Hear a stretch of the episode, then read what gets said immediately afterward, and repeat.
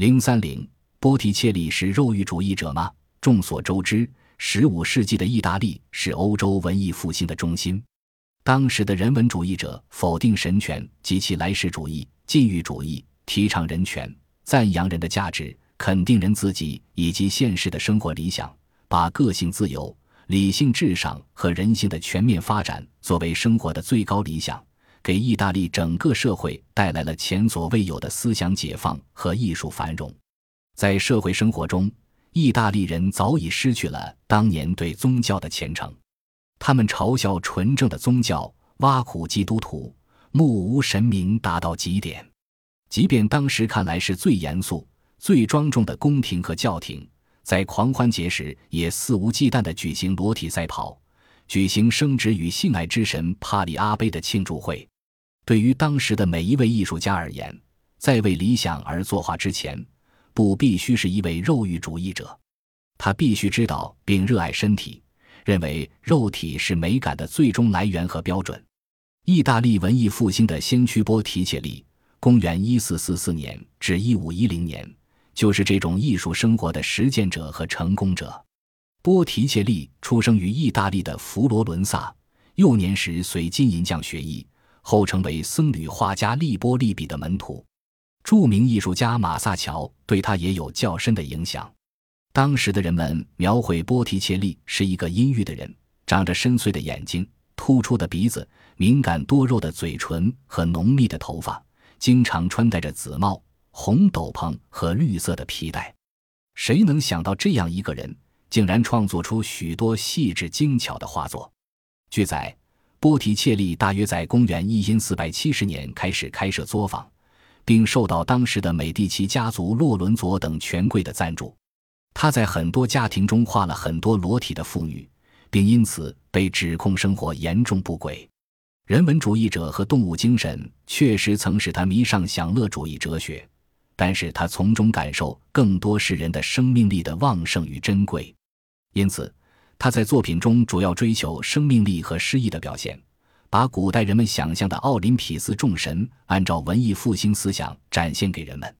他的蛋彩画。维纳斯的诞生就是这种艺术追求的代表作。维纳斯是爱与美的女神，掌管着人类的爱情、婚姻、生育及一切动植物的繁殖生长。关于维纳斯的出生，根据希腊神话，当克洛诺斯把父亲乌拉诺斯的生殖器阉割了投入海里时，从海水的泡沫中就诞生了维纳斯。又一说，她是宙斯和俄狄涅的女儿。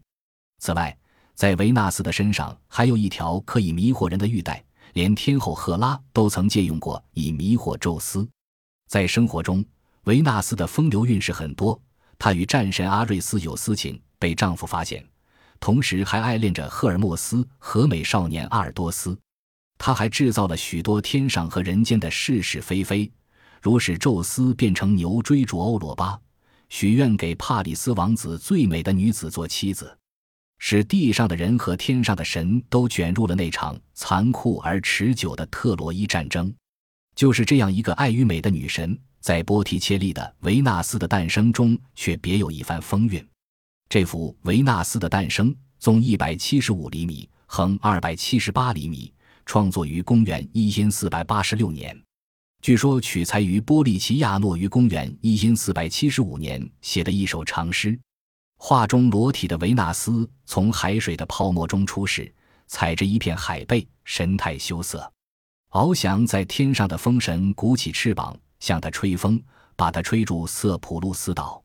岛上迎接他的果树女神从林中走来，准备为他披上花衫。在广阔的天空与淡蓝色海洋的衬托下，维纳斯的一头长发闪烁着金色的光辉。温柔的海风把它梳理得具有一种特殊的韵律感，纤长的身体略显柔弱，那似乎毫无重量感的双脚营造出一种轻盈飘忽的境界，面容带着无邪的稚气，一双出神的大眼睛充满了迷茫和哀伤。这是波提切利眼中的完美女人。据艺术史家们研究，波提切利在创作这位多愁善感、肌肤细腻的维纳斯的姿态时。曾经参考了美第奇家族收藏的古代雕刻修砌的维纳斯，而相貌则带有当年红颜薄命的佳人切蒙奈塔的影子。这位美人十六岁嫁给佛罗伦萨的韦斯普奇，不久被佛罗伦萨的统治者美第奇家族的朱里安诺看中，据为己有。二十二岁时，他在美第奇家族举行的选美大会上一举夺魁，不幸却在第二年暴病身亡。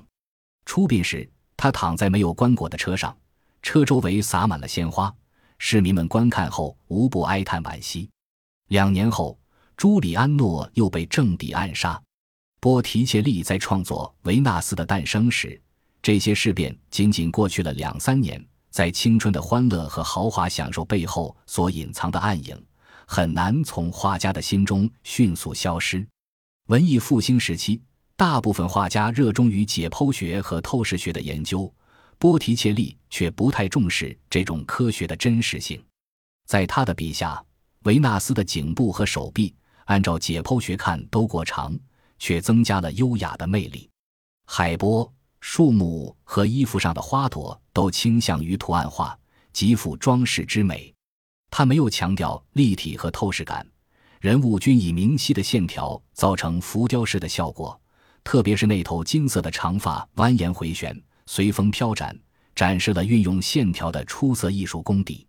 在他的笔下，线条是一种穿透性很强的武器。富有可塑性，它是画面上的人物、景物犹如浮雕一样突出在画面上，光洁无比而又十分坚实。